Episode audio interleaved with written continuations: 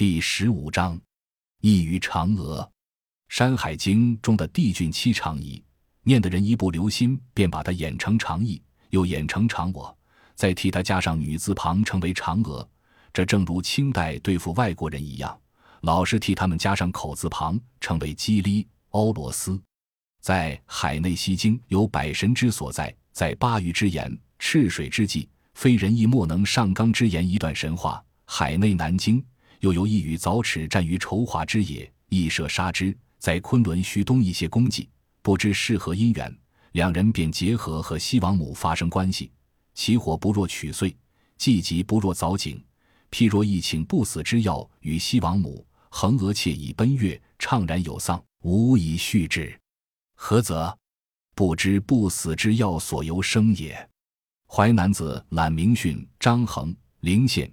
亦请不死之药于西王母，妻嫦娥妾以奔月，脱身于月，是为蟾蜍。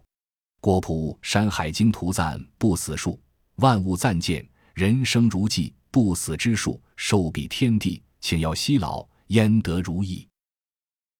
感谢您的收听，本集已经播讲完毕。喜欢请订阅专辑，关注主播主页，更多精彩内容等着你。